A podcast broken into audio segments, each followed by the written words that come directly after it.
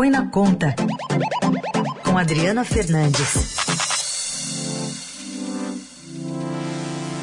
Tudo bem, Adri? Bom dia. Bom dia, Carol. Bom dia, Heisen e os ouvintes da Eldorado. Bom dia. Bom, Adri, hoje se fala muito desse marco, né? 100 dias do governo, ainda essa agenda do presidente que precisa viajar para a China e entregar o projeto com as regrinhas do arcabouço fiscal, todo mundo para conhecer nas minúcias, né, os detalhes dessas metas ao mesmo tempo em que precisa também organizar como é que deve ser a distribuição ou uma nova regra para fixar a verba de saúde e educação. Conta mais sobre essa apuração que estampa hoje a capa do Estadão.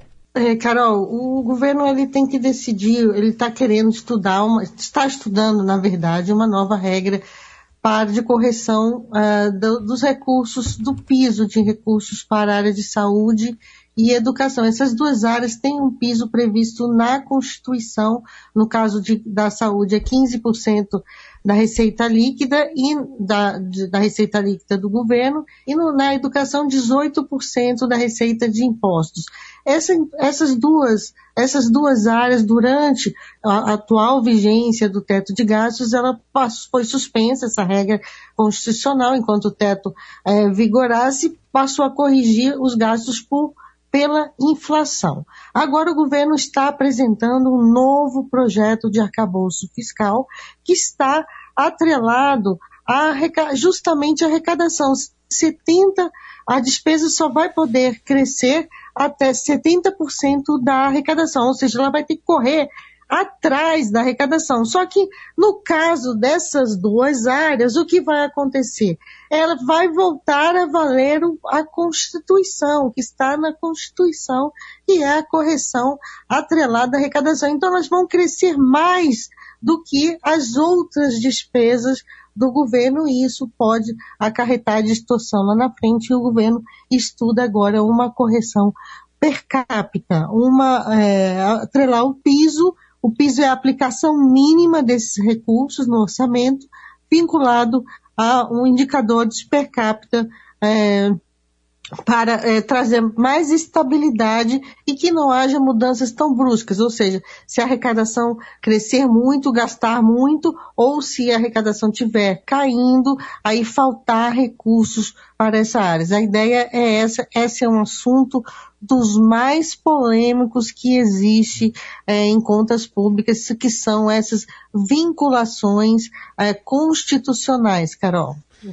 E, uh, Adri, como é que você avalia essa proposta? Porque havia aí uma possibilidade inicial que era ventilada de o governo querer deixar fora do, do teto ou do próprio arcabouço esses gastos com educação e com saúde. Seria uma espécie de um meio termo ou não chega a isso? Não, é uma, é uma tentativa, que é um enfrentamento que a área econômica, o próprio é, a Casa Civil estão é, trabalhando, porque sabe-se que vai que se essas, se essas áreas é, crescerem mais é, arrecadação, a, a, o recurso crescerem num ritmo maior do que as demais, ela vai comprimir as outras despesas e lá na frente isso vai dar um problema. Então você vê que tem muitos arranjos que não são só o projeto do arcabouço fiscal. Aliás, eu quero contar uma história aqui. Ontem, é, no, no, sábado, eu, eu participei de um aniversário e conversando com uma uma psicóloga, né, formada por uma das melhores universidades do país, ela, sabendo que eu era repórter de economia, ela, ela disse que é muito difícil até para ela é, entender esses termos, arcabouço fiscal, o que, que é isso. E eu acho que para os nossos ouvintes também é complicado, é um termo que está sendo usado muito pelo governo e as pessoas têm dificuldade. Eu acho que o governo também vai ter que melhorar a comunicação nessa área, explicar melhor o que, que é arcabouço fiscal.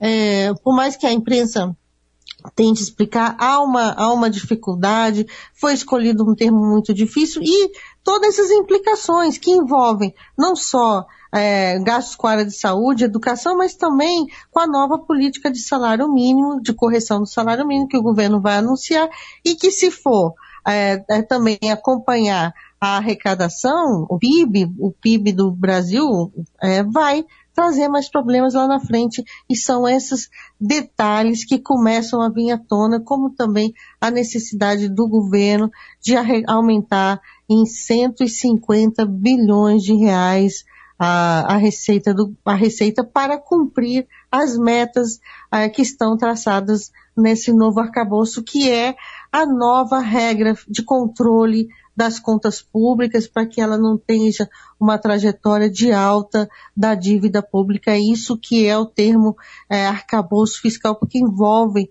não só controle da, da, da, da da, uma regra de controle das despesas, mas outros é, detalhes como esses que, eu, que, eu, que, eu, que a gente está conversando aqui. Uhum. Dri, e, bom, entendido que essa discussão agora está posta à mesa para entender o que, que, poderia evitar esse tipo de distorção para que lá na frente saúde e educação não virem monstros aí que apertem o orçamento. É, tem previsão de que dia já deve se chegar à conclusão do projeto de lei sobre as novas regras fiscais?